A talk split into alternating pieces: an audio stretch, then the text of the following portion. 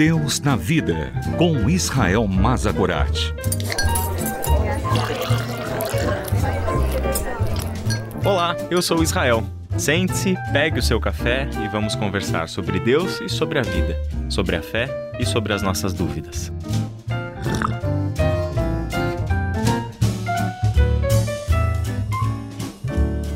Aqui no Deus na Vida, você já sabe, conversamos sobre Deus, sobre a vida e sobre tudo aquilo que envolve a nossa existência humana nossas grandes questões, nossa necessidade de compreensão do Deus com quem nos relacionamos e aquilo que este Deus exige de nós, seu povo, como comportamento reto e justo.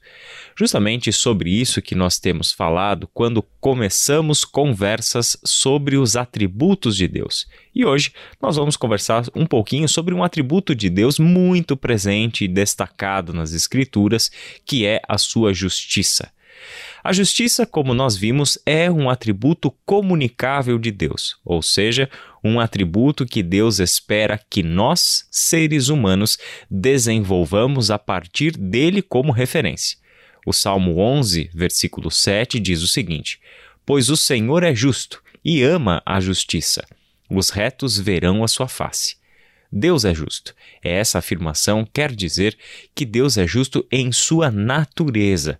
Portanto, ele é a fonte, ele é o padrão ideal de justiça que deve nortear a humanidade.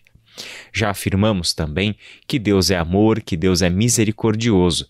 Esses dois atributos de Deus devem ser entendidos juntamente com a sua justiça. Ou seja, Deus é justo sem deixar de ser misericordioso e sem deixar de ser amor. Por quê? Não podemos pensar que o seu amor e a sua misericórdia anulam a sua justiça. Vemos isso claramente quando pensamos no sacrifício de Jesus. No entanto, esta verdade já está presente em diversas narrativas e palavras de Deus para o seu povo no Antigo Testamento. Todos os seres humanos são pecadores por natureza. Logo, estamos todos separados do Deus que é santo.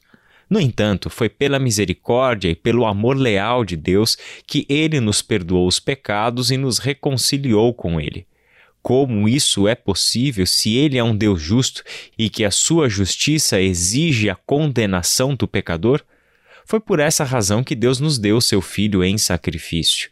Por meio da morte de Jesus, fomos perdoados e reconciliados com Deus de modo que Paulo escreveu aos Romanos, no capítulo 5, versículos 1 e 8, as seguintes palavras: Tendo sido, pois, justificados pela fé, temos paz com Deus, pelo nosso Senhor Jesus Cristo. No verso 8, mas Deus demonstra seu amor por nós. Cristo morreu em nosso favor quando ainda éramos pecadores. Esse texto de Paulo esclarece a questão. O sacrifício de Jesus conjugou o amor, a santidade, a misericórdia e a justiça de Deus em nosso favor. Quando olhamos para o Filho de Deus na cruz do Calvário, vemos todos os atributos de Deus em plena ação e sendo revelados a nós. Porque Deus é santo e justo, o pecado não podia ficar impune. Porque Deus é amor e misericórdia, ele satisfez a sua necessidade de justiça, dando o seu filho para morrer em nosso lugar. É por isso que a cruz de Cristo é a prova do amor de Deus por nós. Em Cristo somos justificados diante de Deus.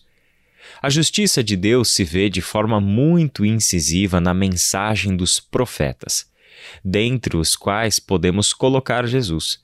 Certa ocasião, ele disse aos discípulos que deveriam buscar em primeiro lugar o reino de Deus e a sua justiça. Em 1 João 2,29, lemos que Deus é justo e todos os que praticam a justiça são nascidos de Deus.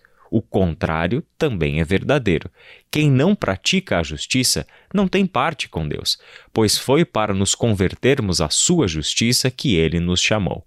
Vale lembrar que o texto de Paulo em Romanos, capítulo 6, é uma verdadeira convocação para que aqueles que nasceram de novo coloquem as suas vidas como servas da justiça. Por fim, ficamos com o apelo de Deus a todos nós, palavras proferidas por meio da boca do profeta Miqueias, em que ele diz assim: Ele mostrou a você, ó homem, o que é bom e o que o Senhor exige.